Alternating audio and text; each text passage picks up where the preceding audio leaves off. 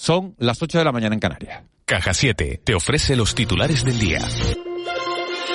Esta semana comienza a dispensarse en Canarias el Paxlovid, el antiviral contra la COVID-19. Se trata de un fármaco oral que está indicado solamente para los pacientes más vulnerables con riesgo de sufrir cuadros graves por la enfermedad. La jefa del Servicio de Farmacia Hospitalaria del Hospital Universitario de Canarias, Julián Asco, ha señalado en Canarias Radio que su efectividad es del 89%. Eso sí, debe ser administrado en los primeros cinco días del inicio de los síntomas. Pese a este gran avance en el tratamiento de la enfermedad, así lo consideran Asco, la primera opción, dice, debe seguir siendo la vacuna. Es otra herramienta con la que vamos a contar para luchar contra esta enfermedad. La vacuna, desde luego, es la, primera elección. Eh, todas las personas deben de, vacunarse. Eh, que ya este tratamiento es cuando el paciente ya ha sufrido el COVID. No es un medicamento preventivo, es un medicamento para el tratamiento del COVID. Nasco también ha subrayado que este medicamento no podrá encontrarse en las farmacias comunes, sino únicamente en las de los hospitales debido a la alta capacidad de interacción de este fármaco con otros que pudiera estar tomando el paciente. Más asuntos. Mañana comienza la campaña de la declaración de la renta que se prolongará hasta el próximo 30 de junio. Entre las novedades está la creación de un nuevo tramo que afecta a las rentas anuales a partir de 300.000 euros con un tipo impositivo del 47%. Una novedad que a juicio de José María Mollinero, secretario general del sindicato de Técnicos del Ministerio de Hacienda no tendrá grandes efectos en las islas, como sí que ocurrirá con las exenciones aprobadas para las ayudas recibidas por la erupción de Cumbre Vieja. Se consideran exentas esas ayudas excepcionales que se hayan podido otorgar por mm, tanto por daños personales que hayan causado directamente esas erupciones volcánicas, como también eh, las ayudas para reparar la destrucción de los elementos patrimoniales que se han causado tanto por incendio o por la erupción o en general cualquier otra causa natural. Y el sector del alquiler de coches está viviendo un momento convulso, no termina de recuperarse por la falta de vehículos. Durante la pandemia tuvieron que vender el 60% de la flota y la falta de microchips y ahora la guerra de Ucrania está impidiendo que puedan hacer compras regulares. Juan Antonio Jiménez, presidente de la Asociación Profesional de Empresas de Coches de Alquiler, recomienda alquilar con antelación, ya que hasta que no finalice el año no se recuperarán. Creo que nos va a llevar todo el año porque además se ha complicado la situación con, el tema de, de, Ucrania, ¿no? Entonces yo creo que este año eh, nos lo va a llevar. Nosotros seguiremos adquiriendo flotas y, bueno, equilibrándolas porque son porque son necesarias, pero pero aún así yo creo que nos va a llevar todo el año. Y un último apunte de las últimas horas, Salvamento Marítimo trasladó anoche al puerto de Arguineguín en Gran Canaria 33 migrantes localizados en una patera en aguas próximas a esa isla. Los ocupantes, todos varones adultos, presentaron buen estado de salud. Si quieres estar al día de la realidad económica de nuestro archipiélago, entra en el blog caja7contunegocio.com y tendrás la mejor información con autores de las islas. Marketing, emprendedores, ventas y muchos más temas te esperan en caja7contunegocio.com. Caja 7, comprometidos con nuestra gente. De la noche al día, Canarias Radio. Cuando la pista central del circo se ilumina, todo es posible. Sumérgete en los cuentos de Hoffman, una ópera para toda la familia. Auditorio de Tenerife, 23 y 24 de abril. Entradas a 10 euros, 5 euros para menores de 30 años. Ópera de Tenerife. Todos sabemos decir los mejores precios de Canarias, incluso con un timple. Jamón cocido montesano a 5,29 y paca ahorro VIP más Bernel antes a 9,99 y ahora a 4,99. Solo hasta el 7 de abril. En Hiperdino, desde siempre, los mejores precios de Canarias.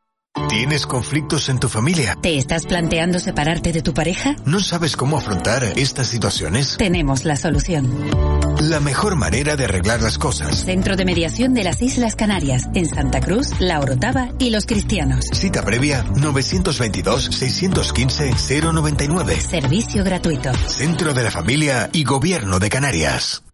Su crujido te hace temblar. Su jugosidad te derrite. El sabor único de nuestro pollo al estilo sureño. Ahora con una deliciosa salsa de miel y mostaza. Si eres amante del pollo, disfruta en McDonald's de la nueva American Style Chicken Honey Mustard. Crujiente por fuera y jugosa por dentro. Jornadas sobre salud, deporte y nutrición en San Miguel de Abona. Viernes 8 de abril a las 6 de la tarde, no te pierdas la conferencia de David Meca en el Centro Cívico Llano del Camello. Entrada gratuita, aforo limitado. Además, los más pequeños podrán disfrutar de castillos hinchables. Y el sábado 9 desde las 10 de la mañana, disfruta de una jornada de yoga, talleres y charlas saludables y la carrera solidaria a beneficio de Amate. Organiza Ayuntamiento de San Miguel de Abona. Ven y participa. Cuando la pista central del circo se ilumina, todo es posible. Sumérgete en los cuentos de Hoffman, una ópera para toda la familia. Auditorio de Tenerife, 23 y 24 de abril. Entradas a 10 euros, 5 euros para menores de 30 años. Ópera de Tenerife. De la noche al día, Canarias Radio. El desayuno. 8 y 5 minutos de, de, la mañana de este martes 5 de abril, tiempo ya para compartir café, café metafórico, como digo siempre, con uno de los protagonistas de la, de la actualidad y nada más actual que la energía renovable se quiere acabar con los combustibles fósiles, se quiere acabar con, con el gas, se quiere hacer esa transición hacia las energías renovables y hace unas semanas, a finales de, febrero, bueno, venía la, la, ministra de Transición Ecológica a este archipiélago y, bueno, pues Canarias, eh, hablaba la ministra de que Canarias quiere triplicar la penetración de las energías renovables en los próximos ocho años. Esa estrategia de desarrollo sostenible para las islas fue presentada por la, por la ministra y contempla una inversión de casi 467 millones de euros procedentes del Plan de Recuperación, Transformación y Resiliencia. Esa es la manera de tratar de cambiar nuestro modelo energético. Esta mañana tenemos comunicación con Enrique Rodríguez de Acero, que es el presidente de la Asociación Canaria de, Energías Renovables, que representa a los productores y promotores de energía renovable en Canarias. Señor Rodríguez de Acero, muy buenos días. Hola, buenos días. Eh, ¿Va camino Canarias de, de, convertirse en un, en un territorio donde las energías renovables se acaben imponiendo las fósiles? Bueno, si hablamos de, de leyes y de papeles y de palabras, seguro que sí, y ahí estamos todos de acuerdo. Pero luego subyace una realidad mmm, clara eh, que la sufrimos los promotores, en donde la situación eh, no avanza. Y, y, no solo no avanza, sino que estamos verdaderamente atascados. ¿no? ¿Y estamos atascados por qué? Estamos atascados eh, por varias razones. Eh, desde nuestro punto de vista, por, mm, por mezclar política con, con, la, con la ejecución o con la tramitación administrativa. Entendemos que eh, hay una figura, una figura que siempre ha sido fundamental en Canarias para desarrollar renovables, que es el interés general, y ese interés general eh, que es potestad de, del gobierno, del Consejo de Gobierno, y que permitiría desarrollar proyectos bueno, pues tramitando eh, eh, posiblemente pues de forma diferente que lo que piensa a lo mejor un cabildo y un ayuntamiento, pues resulta que, que, este consejero ha decidido que sean los cabildos los que los que decidan si se puede hacer renovables o no. Y lamentablemente hemos visto ya en Fuerteventura una moratoria, por lo tanto está totalmente paralizado. Estamos viendo en Lanzarote también eh, una situación en donde no se aprueban proyectos y, y así un sinfín de, de problemas que se están sufriendo eh, que, que, paralizan paralizan el que se incorpore renovables eh, y ahí hay que dejar claro por cierto que toda la incorporación que nosotros dependemos de renovables está de acuerdo a normativa, está de acuerdo a la normativa medioambiental y, por supuesto, que ningún proyecto que no cumpla será aprobado, ni ha sido aprobado nunca, eh, y por supuesto que nosotros estamos de acuerdo. ¿no? Para desatascar toda esta situación, ¿qué hacemos? Pues ya le estamos diciendo al consejero hace mucho tiempo, fíjese, estamos ahora mismo en, dos convocatorias abiertas que tienen que estar ejecutadas y finalizadas a final de año, el 31 de diciembre, eh, según, según norma, con, con fondos europeos del FEDER, y lamentablemente estamos muy lejos. Eh, si hablamos en términos de proyecto, pues quedan por aprobar en un porcentaje aproximado del 30% de proyectos eh, que, que no se han no se han aprobado todavía. Puede que haya alguno que se caiga por alguna por alguna situación efectivamente de, de no cumplimiento eh, de estos proyectos, pero incluso incluyendo subestaciones también, eh, fundamentales para poder verter la energía. Pero si hablamos en términos de potencia, hablamos que un 41% de la potencia es la que se ha aprobado, en torno a 146,7 megavatios, según el, el, nota de, de, propia la propia consejería pero es que el resto de potencia hasta, hasta llegar a los 300 y pico megavatios de las dos convocatorias eh, está todavía pendiente. Y esos son eh, muchos mm, eh, muchos proyectos y sobre todo es muchísimo dinero que habría que devolver a, Europa por no poderlo ejecutar.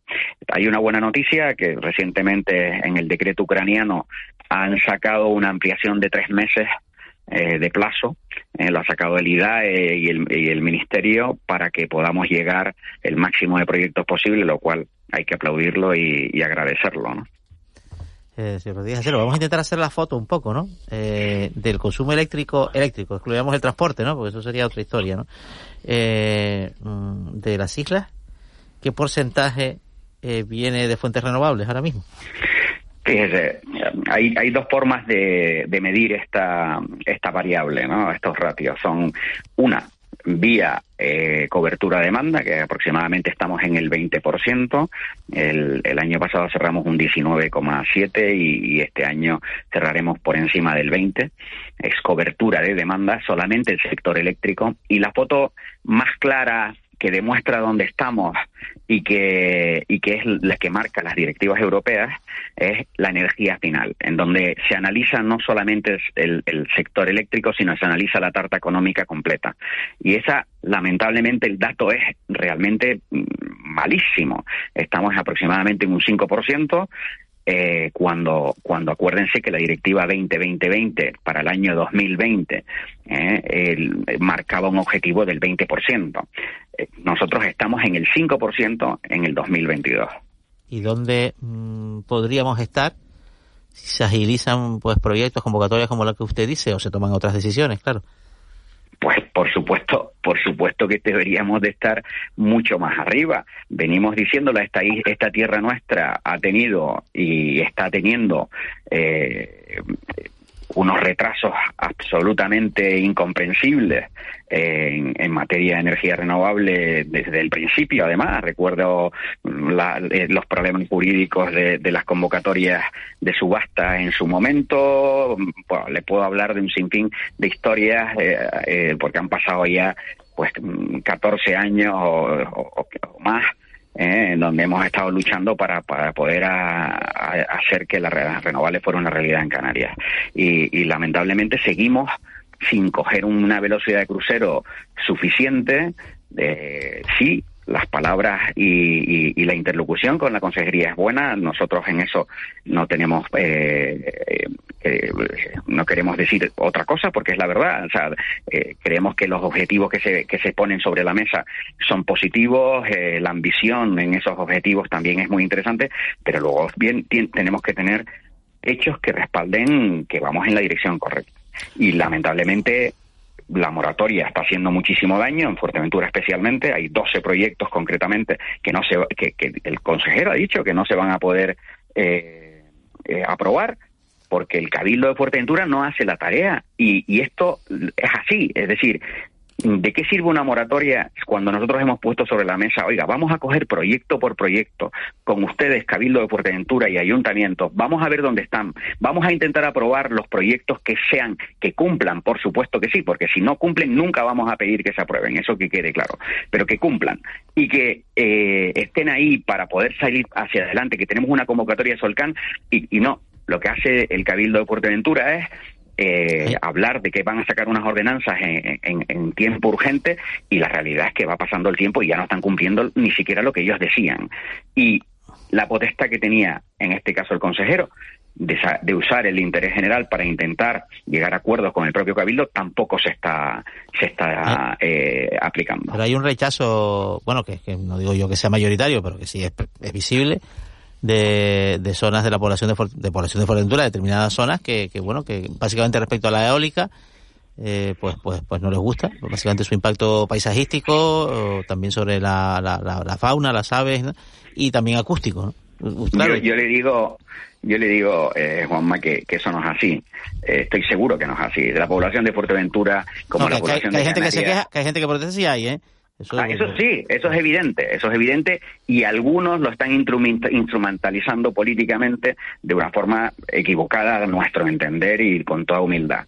Eh, pensamos que efectivamente siempre puede haber alguien eh, afectado o, no afectado por alguna circunstancia o porque tenga, por supuesto, otra manera de pensar y, al final no se esté dando cuenta de que lo que están haciendo, en este caso con esta moratoria, es beneficiar a seguir eh, quemando fuel oil y, por supuesto, generando eh, problemas sanitarios, generando incremento de costes y generando, bueno, pues afección al planeta Tierra y, y, cambio climático radical que como estamos viendo es una realidad incontestable, ¿no? Eso es el error que nuestro de, esa manipulación política que nos lleva ahí, cuando hay muchísimas cosas que hacer trabajando en conjunto, nos hemos prestado para que eso sea así y, pedimos a las autoridades que, que, nos pongamos de verdad a buscar soluciones. ¿Qué es lo que se va a hacer para solucionar eh, este, esta paralización de administrativa y de tramitación. Mire, en, Fuerteventura, por ejemplo, se está dando el caso eh, que ayuntamientos ni siquiera, no solo no tramitan licencias de obra, es que tampoco tramitan eh, el interés público social. No se le manda el proyecto al cabildo y por lo tanto no empieza el trámite. Y como además industria exige que tengas el interés público social para poderlo poder tramitar el expediente, resulta que, que, que no caminamos. Yo, eh, esto, es, esto es una pescadilla que se muerde la cola, que no tiene ningún sentido y que desde aquí intentamos que se nos oiga para que para que de alguna manera se, se busquen soluciones, ¿no? que es lo que nosotros buscamos realmente. ¿no? Sí, buenos días, señor Rodríguez de Acero, pero ¿por qué sucede esto? ¿Porque no tienen personal? ¿Cuál es, cuál es el argumento? Efectivamente, eh, hay unas carencias que conocemos y sabemos que son así. Ha habido problemas de personal en medio ambiente, por ejemplo, en, la Consejería de Medio Ambiente, en donde muchísima gente preparada se fue a biodiversidad y que y, son puestos que no se han podido cubrir. Se ha buscado externalizar eh, externalizar parte del procedimiento, lo cual aplaudimos. ¿Eh? Eh, lo que pasa es que eso también lleva su tiempo. bueno, estamos viendo que, se están juntando muchísimas cosas en, en, en el bueno en el, en el momento actual y nos están complicando eh, pues el, éxito que deberíamos y el éxito que, que, está ahí a la vuelta de la esquina eh, para lograr una Canarias 100% sostenible y para lograr una Canarias mejor, donde además creamos puestos de trabajo, creamos riqueza y, y, estos proyectos lo bueno que tienen encima es que son de quita y pon. Eh, lo que es lamentable es ver Mm, parques eólicos súper antiguos, mm, en algunos casos sin, sin palas, eh, por ejemplo, eh, viejos, rumbrentos. Eh, esto es lo que no puede ser. Tenemos que tener una Canarias actualizada, tenemos que tener, bueno, pues una mirada de responsabilidad al futuro, ¿no? Y, seguimos quemando fuel, vemos parques antiguos que están absolutamente obsoletos y la gente no protesta. Y, en cambio protestamos porque se va a instalar una planta fotovoltaica en algún sitio o, un parque eólico. Esto, lógicamente, hay una manipulación evidente desde la política que, nos, que, que aquí estamos denunciando, ¿no? Eh, el shock de la, de la guerra de Ucrania y, su consecuencia en la carestía de, combustibles fósiles es una se dice que es un acelerador no que la Unión Europea pues va a tener mm, mm, eh, eh, va a acelerar la, la, implantación de las renovables. Esto se va se nota en Canarias se va a notar que espera usted que se note. Sí sí se está notando y, y, se va a notar mucho más sobre todo en autoconsumo estamos todos sufriendo unas facturas de la luz absolutamente imposibles. Eh, estamos teniendo que, que, apagar la calefacción o apagar eh, las luces a todas horas por, porque, porque si no las facturas, eh, y hablo de, las personas que están en una situación más difícil, que lo sufren muchísimo más y que esto hay que corregirlo sí o sí, porque sin energía no se puede vivir y, es así. Eh, la, gente que tiene más recursos está optando por el autoconsumo, lo cual es una magnífica noticia porque eh, claro que el autoconsumo y la renovable en general no es un gasto, es una inversión. En el momento que tú amortizas esa instalación, te quedas con la energía más barata posible. Llevamos diciendo esto desde hace muchísimos años. ¿eh? yo recuerdo eventos en, que organizamos en su momento y ya lo decíamos y era así. Era, es algo que es evidente y económicamente es absolutamente claro, no solamente para las familias, también para la, para la administración. Y el, el migrar a un sistema de renovables eh, hacer una inversión de futuro en donde abarataremos la factura y en donde además seremos responsables con el medio ambiente. Eh, lo que usted dice, señor Díaz Acero, es, categórico, está claro que, es una evidencia científica. Eh, lo que dice Julio Roldán, coordinador del equipo de, vigilancia, digamos, de la supervivencia del, del Guirre en Fuerteventura, también lo es.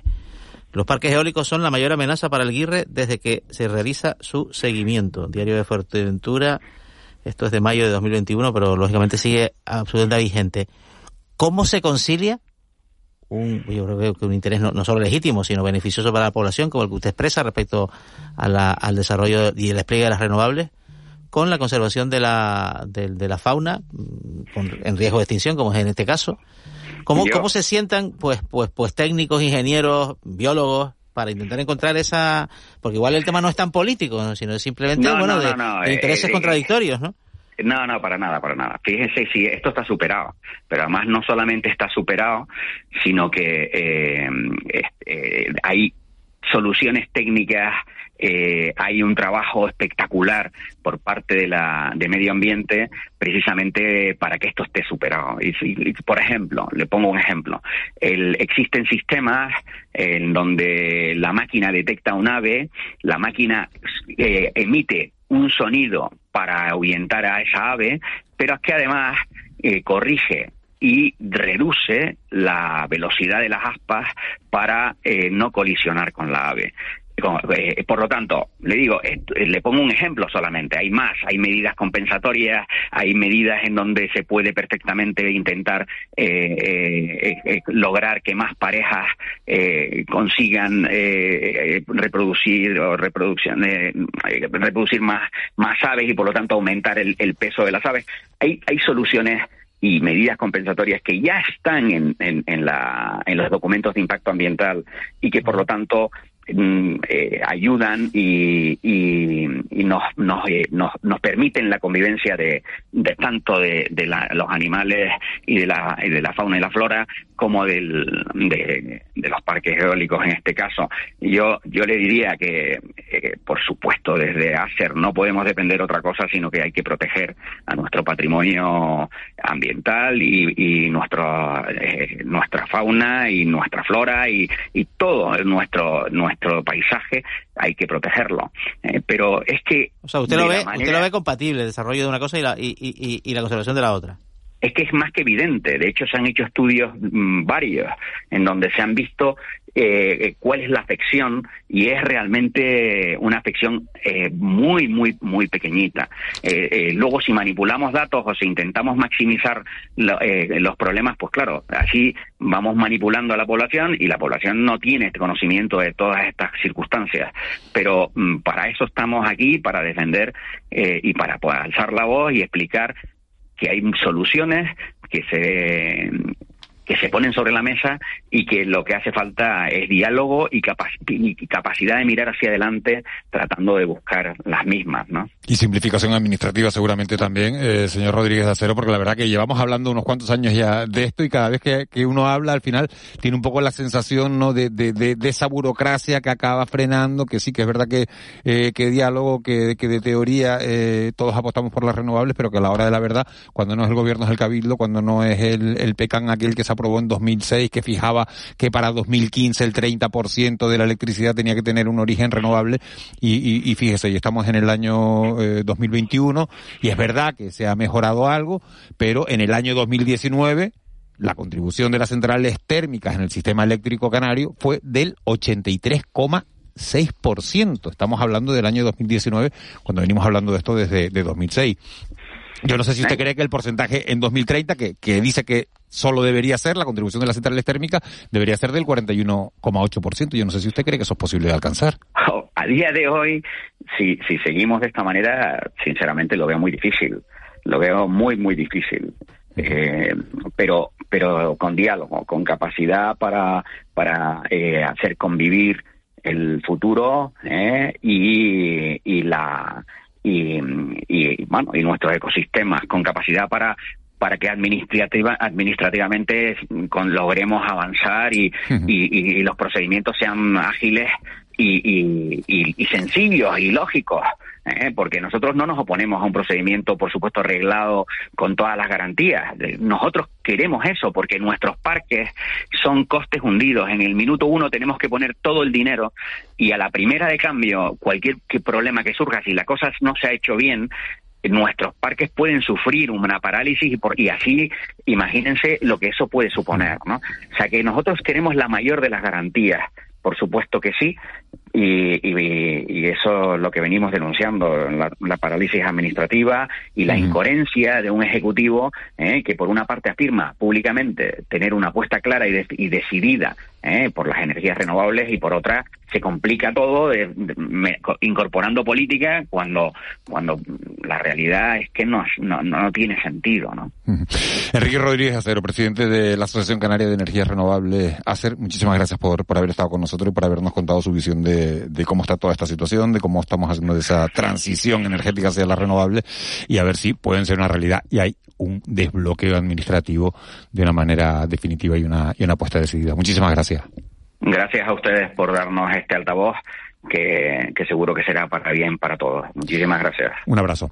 8, y 26 minutos. Eh, antes de meternos en el tiempo de tertulia, en el tiempo de, de, mentidero, ya saben que esta semana, previa a la Semana Santa, estamos haciendo un repaso por cada una de, de las islas para ver cómo, cómo está la previsión de ocupación con vista a estos días fuertes después de dos años de pandemia, de dos años que han sido muy difíciles, aunque la isla del Hierro, que es hasta donde nos vamos a ir en este momento, eh, ha conseguido sobrellevarlos relativamente bien. No es una de las islas que tenga eh, mayor capacidad alojativa, pero sí es una isla que ha mantenido unos buenos registros en, en los dos años de, de, pandemia. Tenemos comunicación con Lucía Fuentes Mesa, que es la consejera de, de Turismo del Cabildo del Hierro. Yo le agradezco un montón, señora Mesa, Fuentes Mesa, que, que haya salido de una reunión para atendernos. Muy buenos días.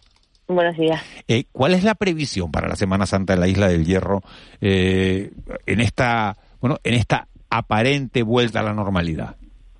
Sí, pues las previsiones afortunadamente son muy buenas. Ya desde este fin de semana no tenemos que esperar al jueves y viernes de la semana que entra, sino ya desde este viernes podemos decir que, la isla va a estar prácticamente llena y, tenemos que agradecer, que me gustaría hacerlo en primer lugar para luego no despistarme, a Armas y a, y Vinter por esos refuerzos que, les hemos pedido en las conexiones y, que han hecho todo lo posible para, darnos esa, esas salidas extras.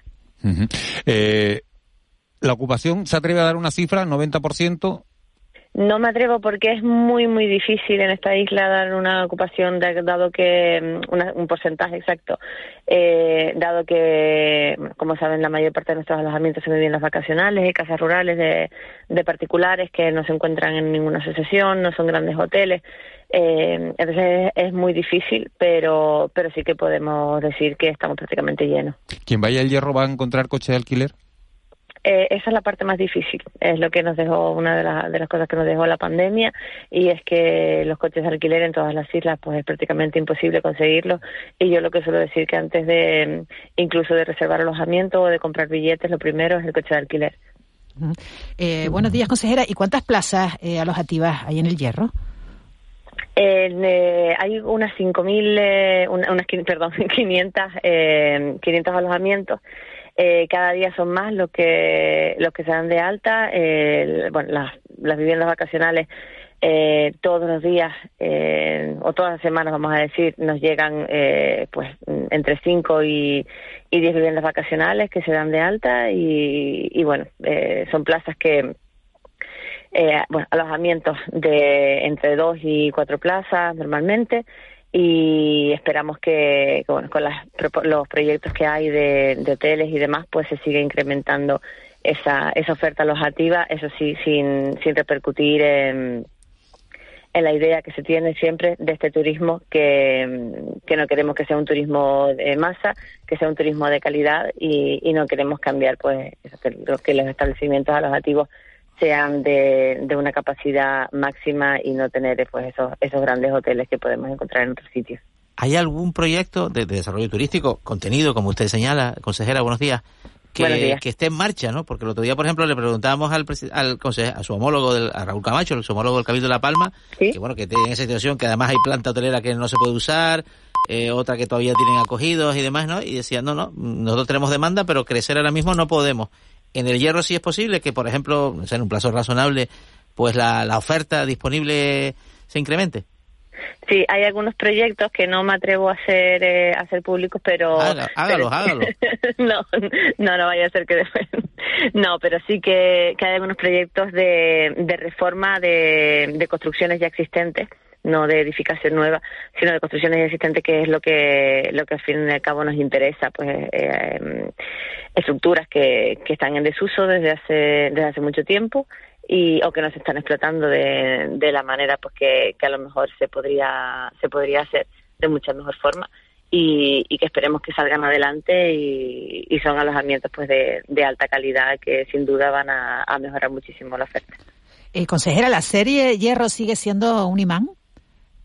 Sí, todavía a día de hoy lo sigue siendo. Es verdad que ya no es ese boom, pero bueno, ahora mismo venimos este fin de semana de, de dos ferias en Barcelona, de la de buceo, la Mediterranean Diving Show y la y la de Travel.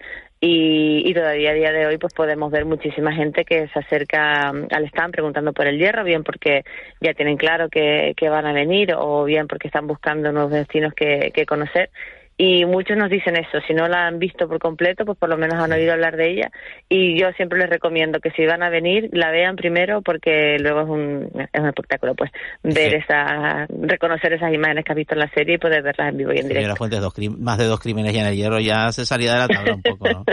Con dos temporadas estaba bien.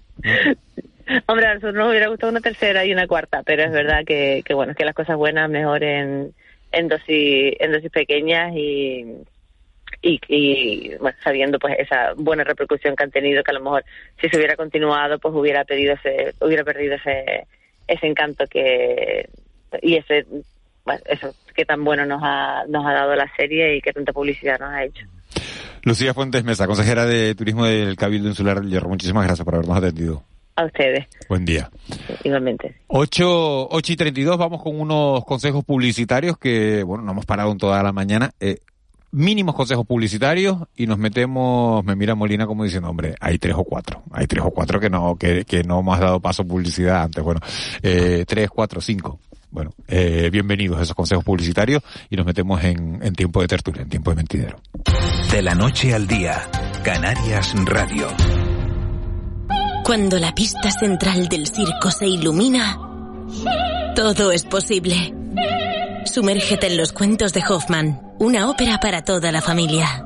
Auditorio de Tenerife, 23 y 24 de abril. Entradas a 10 euros, 5 euros para menores de 30 años. Ópera de Tenerife.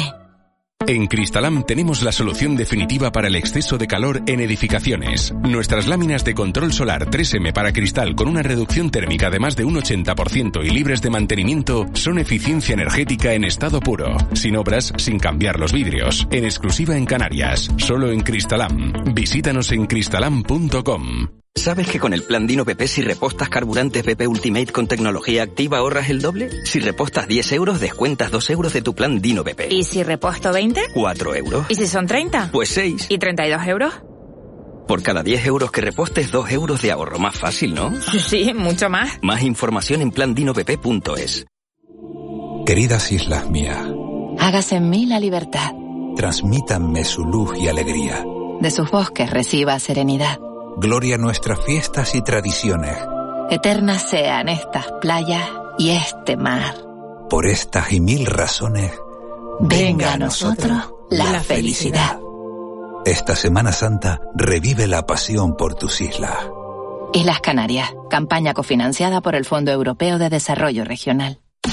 Jornadas sobre salud, deporte y nutrición en San Miguel de Abona. Viernes 8 de abril a las 6 de la tarde, no te pierdas la conferencia de David Meca en el Centro Cívico Llano del Camello. Entrada gratuita, aforo limitado. Además, los más pequeños podrán disfrutar de castillos hinchables. Y el sábado 9 desde las 10 de la mañana, disfruta de una jornada de yoga, talleres y charlas saludables y la carrera solidaria a beneficio de Amate. Organiza Ayuntamiento de San Miguel de Abona. Ven y participa.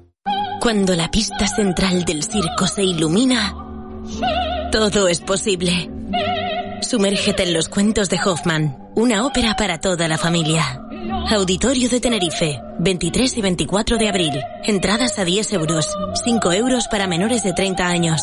Ópera de Tenerife.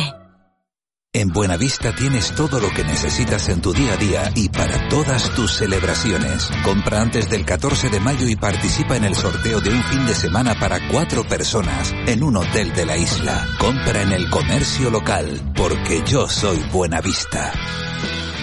En Cristalam tenemos la solución definitiva para el exceso de calor en edificaciones. Nuestras láminas de control solar 3M para cristal con una reducción térmica de más de un 80% y libres de mantenimiento son eficiencia energética en estado puro, sin obras, sin cambiar los vidrios, en exclusiva en Canarias, solo en Cristalam. Visítanos en cristalam.com. Queridas islas mías, Hágase en mí la libertad. transmítanme su luz y alegría. De sus bosques reciba serenidad. Gloria a nuestras fiestas y tradiciones. Eternas sean estas playas y este mar. Por estas y mil razones, Venga a nosotros la felicidad. esta Semana Santa revive la pasión por tus islas. Islas Canarias, campaña cofinanciada por el Fondo Europeo de Desarrollo Regional. La credibilidad es hacer las cosas bien durante mucho tiempo. Por eso Alfaro Clínica, además de su larga trayectoria en odontología y fisioterapia, consolida su trayectoria ampliando servicios sanitarios. Alfaro Estética Facial y Corporal. Infórmate. Avenida Juan Carlos I 16, Las Ramblas. La Cámara de Comercio de Santa Cruz de Tenerife ha puesto en marcha el programa de formación profesional dual, una modalidad de FP con muchas ventajas para las empresas. Si quieres conocerlas, contacta a través de la página web www.cámaratenerife.com o llamando a los teléfonos 922-100-400 o 922-100-406. Programa cofinanciado por el Fondo Social Europeo y el Cabildo de Tenerife. Jornadas sobre salud, deporte y nutrición en San Miguel de Abona. Viernes 8 de abril a las 6 de la tarde, no te pierdas la conferencia de David Meca en el Centro Cívico Llano del Camello. Entrada gratuita, aforo limitado. Además, los más pequeños podrán disfrutar de castillos hinchables. Y el sábado 9 desde las 10 de la mañana, disfruta de una jornada de yoga, talleres y charlas saludables y la carrera solidaria a beneficio de Amate. Organiza Ayuntamiento de San Miguel de Abona. Ven y participa. De la noche al día, Canarias Radio. El mentidero. 8 y 37 minutos de, de la mañana, nos metemos ya en tiempo de tertulia, en tiempo de, de mentidero, en de la noche al día. Están con nosotros Ángeles Arencibio y Juan Betancourt desde primera hora de la mañana. Se incorporan otros dos periodistas a, esta, a este análisis de la actualidad. Ramón Pérez desde la isla de La Palma. Señor Pérez, muy buenos días. Buenos días, señor Juan. Es la primera, la primera vez que tenemos señor Pérez, ¿no? Bueno, son costumbres que has perdido hace tiempo, sí, sí. Y Alberto Acosta de La Voz de Lanzarote. Alberto Acosta, buenos días. Muy buenos días, muy buenos días. Eh, eh, les pregunto... Señora Costa. Señora Costa, señora, Señora Costa. Costa, señora Costa. Señora Costa.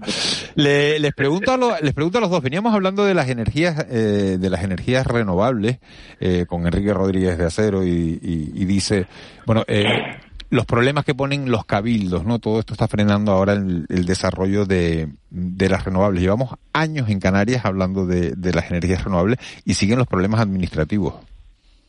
Pues parece que el experimento que hizo el hierro, parece que a pesar de haberles dado la- ese eh, abastecimiento insular regulado de alguna manera, pues no pues no ha sido algo que han querido exportar el resto de islas, o mejor dicho, algo que hayan querido importar el resto de islas.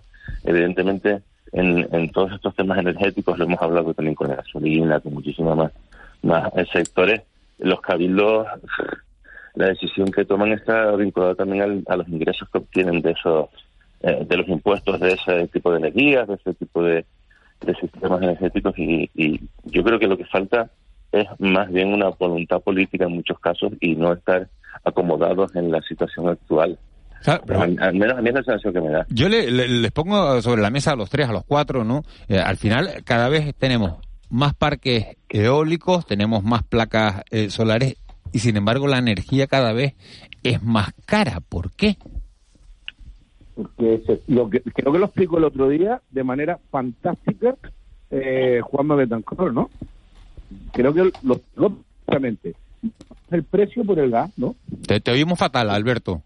A ver. Sí, a ver si soy capaz de ponerme ahora. Ahora me oyen mejor. Hola. Bueno, eh, te diría que sí, pero por quedar bien, casi, ¿no? Porque, porque no, no se me oye nada bien. No. Es que se me- No, Tengo que cambiar yo el móvil, me llega mañana el nuevo.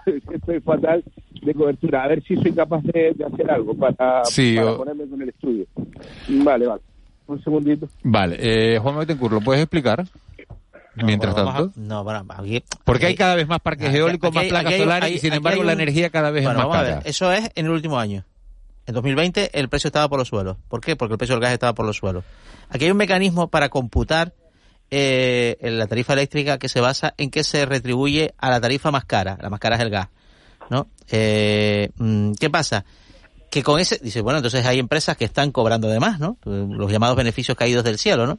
Hay empresas que están, que, que que están cobrando de más porque están re- recibiendo una retribución superior a lo que a ellos les está costando producir energía y entregar energía al sistema, ¿no? Eso dice, bueno, esto está muy mal, esto es un robo. No, no es un robo. O sea, en un contexto normal, esto permite que las empresas que están invirtiendo en renovables sigan invirtiendo en renovables. Es decir, que el parque renovable pues avance, que se produzca, digamos, ese, esa revolución de la energía verde, que se financia con los ingresos de más que tienen por la, por, por la retribución que se calcula de acuerdo al gas. Esto con un precio del gas normal, me parece como muy lógico. El sistema se alimenta a sí mismo, la inversión privada funciona, las empresas ganan dinero pero reinvierten. Vale. ¿Y cómo, cómo funciona?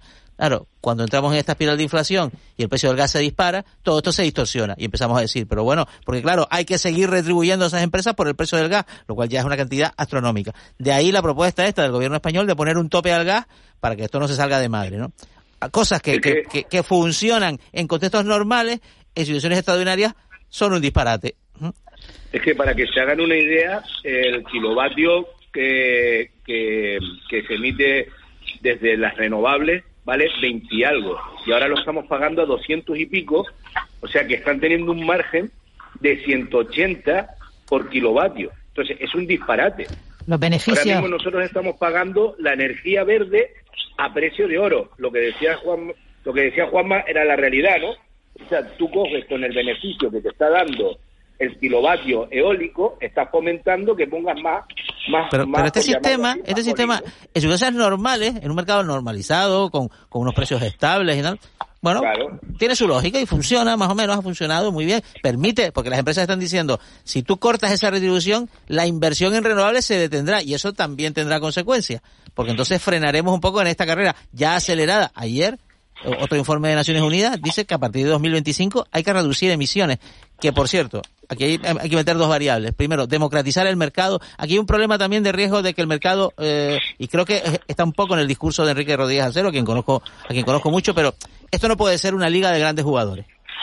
O sea, si la energía verde va a ser cosa de eléctricas, bancos eh, y, y constructoras, bueno, pues entonces estamos alimentando otra burbuja.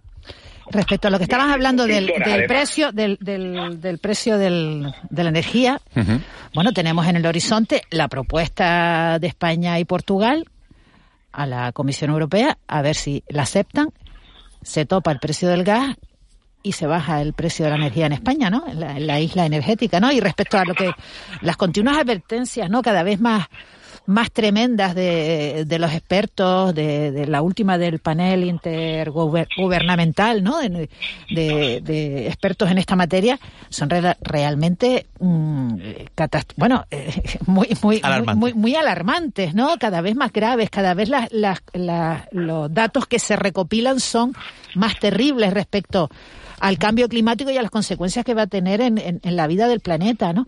Y sin embargo, seguimos seguimos a ralentí porque realmente no hay una decisiva eh, apuesta, ¿no? Por esta materia, ¿no? Por, por, por la materia de las energías limpias, por la materia de, por nuestras propias vidas, ¿no? Nuestra vida diaria, ¿no? Ángeles, hay, hay iniciativas como, le pregunto a, lo- a los cuatro a ver qué les parece esa iniciativa del Cabildo de Gran Canaria que ha decidido subvencionar con 100.000 euros a, hasta la compra de patinetas, de bicicletas eléctricas y de, y de motos, y de motos eléctricas, ¿no? Eh, han puesto una subvención, bueno, para, para todo el que llegue, los primeros que se inscriban van a tener una ayuda de 150 euros creo que es para la patineta, eh, 600 para la bicicleta y 1.000 euros para cualquier eh, ciclomotor eh, eléctrico. Yo no sé si alguien estando en Lanzarote se puede ir a Las Palmas y se puede ir, y se puede ir a Gran Canaria y comprarse la, la motocicleta, cogerse la subvención y llevársela en el barco. Eso no lo sé. Pero esas ayudas No, son residente. bastante paralelas a la instalación de infraestructuras públicas en las que el usuario pueda recargar ese, ese, sistema de movilidad. Porque de nada sirve eh, que los cabildos que lo han hecho también impulsen eh, la- eh, o subvencionen la compra de vehículos eléctricos cuando en islas, por ejemplo, como La Palma, voy a poner eh, el burro delante para que no se espante, como decía mi abuela, en islas como La Palma hay cuatro puntos de recarga. Claro. O sea, es algo que no sirve, y bueno, y, de- y, y mucho más si al final la energía con la que se recarga ese vehículo viene de donde viene, que es de la única central eh, que existe eléctrica. Entonces, estamos eh, un poco jugando- haciendo las trampitas al solitario. Hombre, es verdad que, es verdad que Gran Canaria es, es un que- avance. claro, es un Eh, avance. Sacas coches Eh, de la carretera, sacas coches de las calles, sacas coches de la carretera y respecto a la recarga, la recarga de bici y la recarga de, de patinetas eh, es menos complicada que la de coches o Eh, motos. es ¿no? verdad, Ángeles, que Las Palmas de Gran Canaria es eh, territorio aparte, ¿no? Porque eh, Las Palmas de Gran Canaria tiene muchos carriles para, para, para circular, muchos puntos de recarga, en comparación, me refiero en comparación con otros puntos del, del la, la archipiélago. ¿no? apuesta en Las Palmas por, por los carriles bici, etcétera, viene ya desde la época de, de, de Cardona. Que, ¿Te acuerdas que fue el que, el que junto con el concejal entonces Sabroso eh, promocionaba aquellos días de la bicicleta y tal? Que sí que llevamos ya eh, eh, varios años eh, promocionando este asunto y después la característica de la ciudad, ¿no? La, toda esa zona Yo- plana que, eh, que, que pero- contribuye muchísimo, ¿no? A que, Miguel Ángel, yo, me, En el me pensamiento porque yo ayer cuando vi la noticia dije, yo espera, yo esto lo, yo lo puedo, yo no puedo porque no soy residente en Gran Canaria. Claro, pero a mí me gustaría, mira, pero a ver, el, mira, pero el sí de- demuestra una cosa, el cabildo, vamos, igual es testimonial, no, no, esto no va a cambiar el, el, el- ecosistema ni de, eh, digamos, Oye, de- de- a mí de- sí me dan del consumo energético. Juanma, pero, sí, pe- pero Juanma. sí exhibe una cosa, el cabildo de Gran Canaria hace cosas en este ámbito, las hace, sí las hace. Juanma, sí, si yo tengo, a mí me dan mil euros por comprarme una moto, una moto eléctrica, yo cambio la moto que tengo de gasolina por una moto, por una moto eléctrica. Pero Entonces, pero mi que pregunta, empadronar en Gran Canaria. bueno, no, pero es que mi pregunta es, si alguien de Portugal y de Francia puede venir a España a poner gasolina, si un herreño puede ir a Tenerife a poner gasolina, ¿por qué el tinerfeño, o el conejero o el majorero no puede ir a Gran Canaria a comprarse su patineta, su moto? Ángeles, Subvencio- apúntanos en la lista subvencionada, esta, ¿no? a todos. Subvencionada no, porque no es residente. El primero.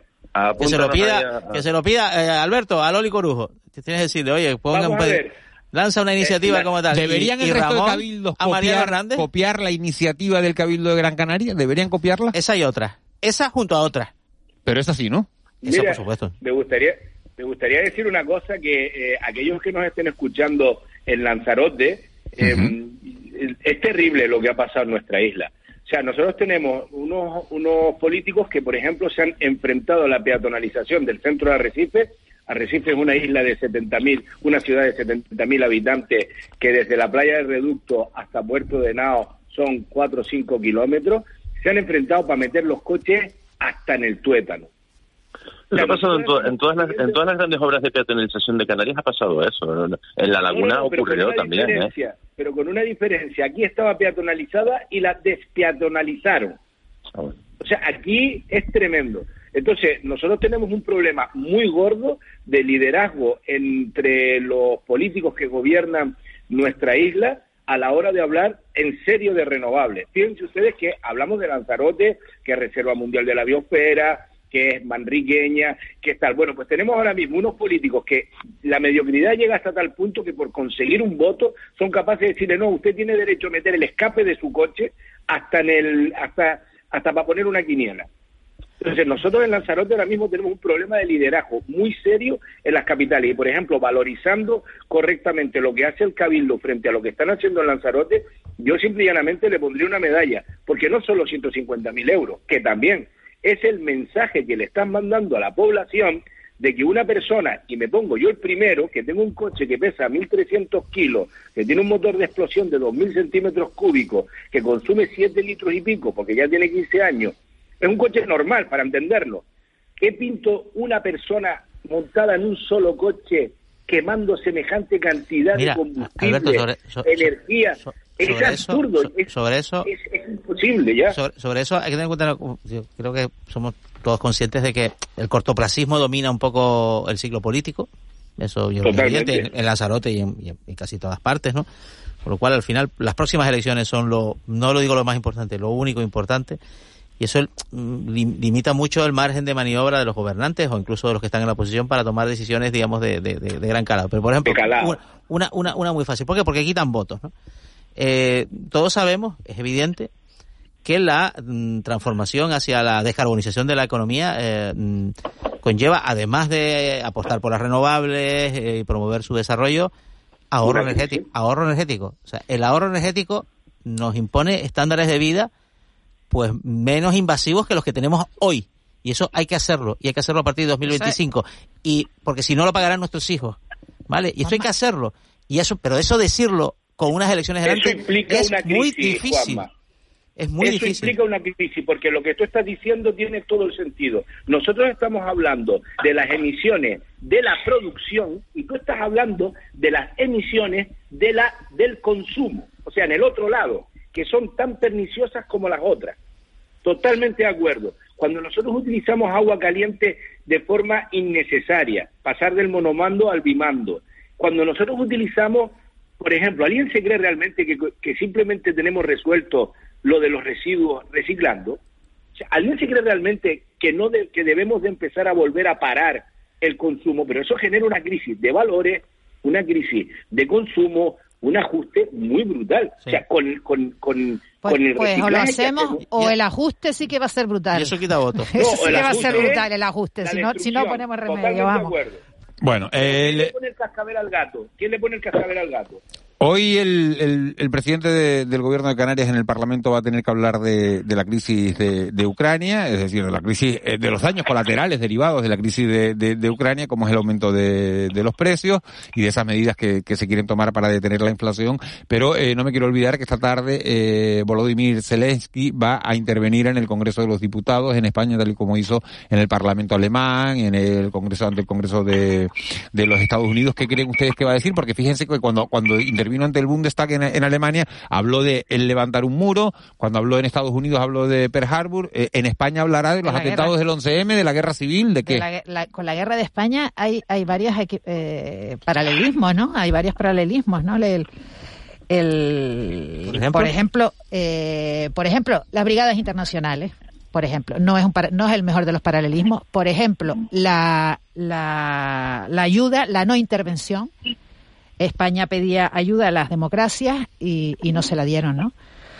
Y, y después vino la, la Segunda Guerra Pero no Mundial. mismo una ¿no? guerra civil. Después también hay otra, hay otra, de pero, pero es que eh, se pone en duda si esto fue una guerra civil, porque fue una, eh, fue una prueba de eh, de la de la Segunda Guerra Mundial, de, un ensayo de- general. de los fascismos, un ensayo general de los fascismos, Alemania eh, e Italia. Bueno, hicieron ensayos en, en España, ¿no? Recuerda el bombardeo de, de Guernica.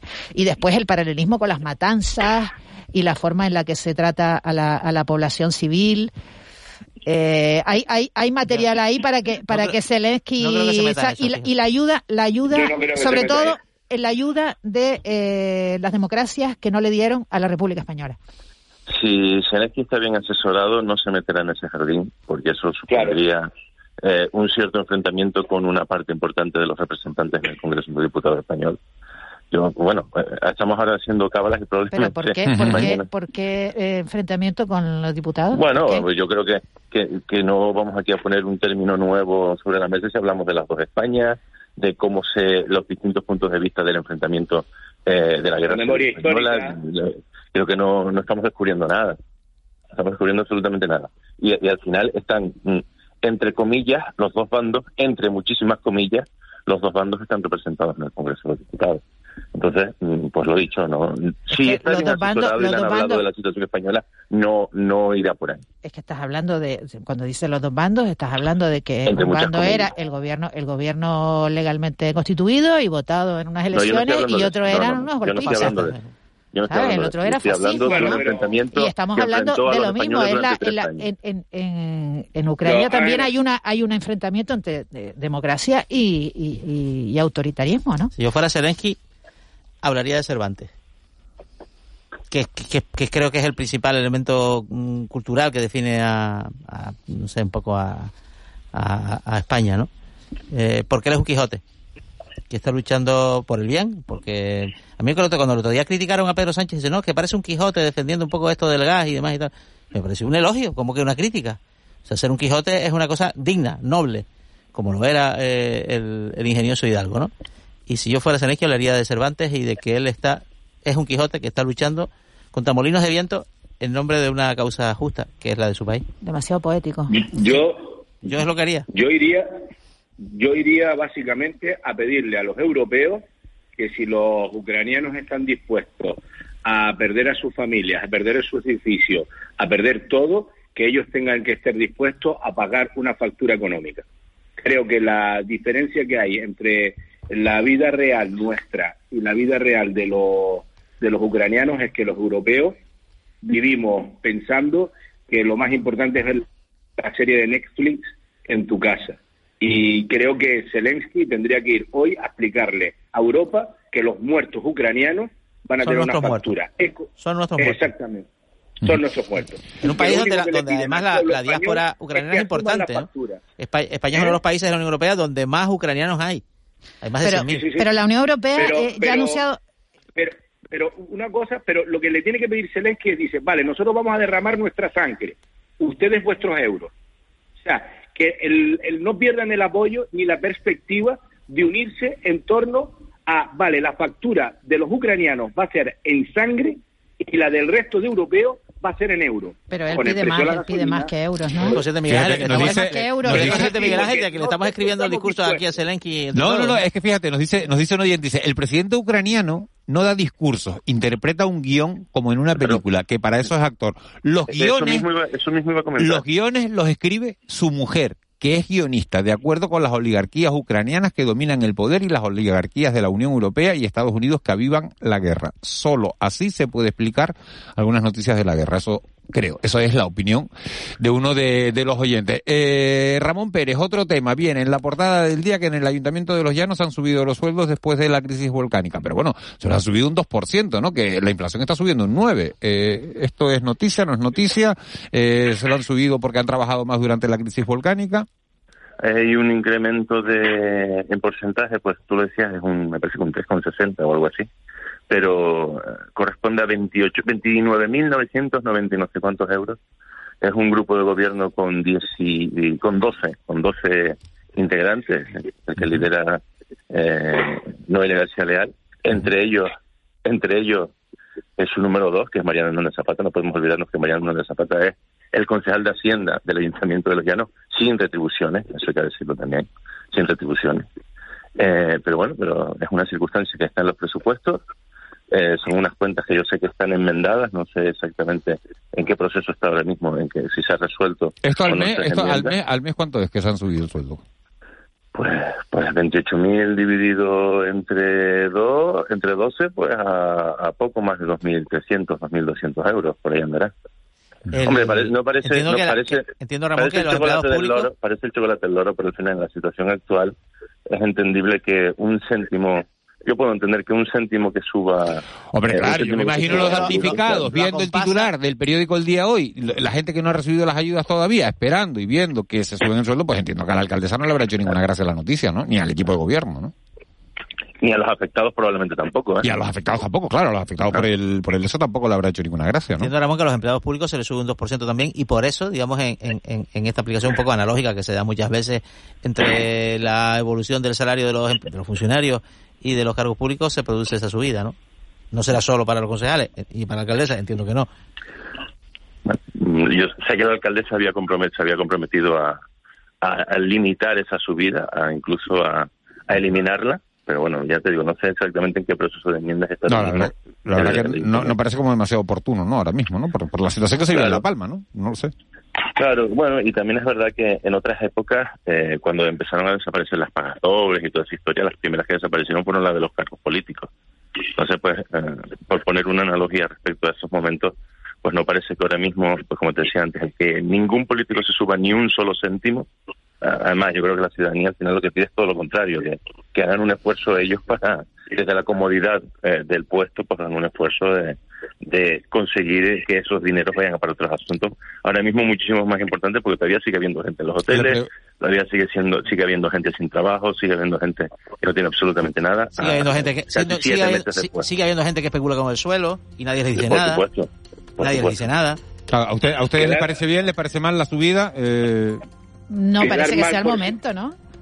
No muy por 50 euros al mes, absolutamente innecesario. innecesario por 50, exacto, es que, que al final, ¿no? Que al final de... De lo que estamos hablando, 50 euros al mes, totalmente innecesario. O menos incluso. Sí, sí, sí. En fin, pues señores, así se nos ha pasado el tiempo de tertulia, rapidísimo, volando una vez más. Eh, Alberto Acosta, muchas gracias. Placer siempre. Un placer. Eh, Ramón Pérez, un placer. Juanma, Ángeles, nos oímos mañana. Mañana. Vamos con la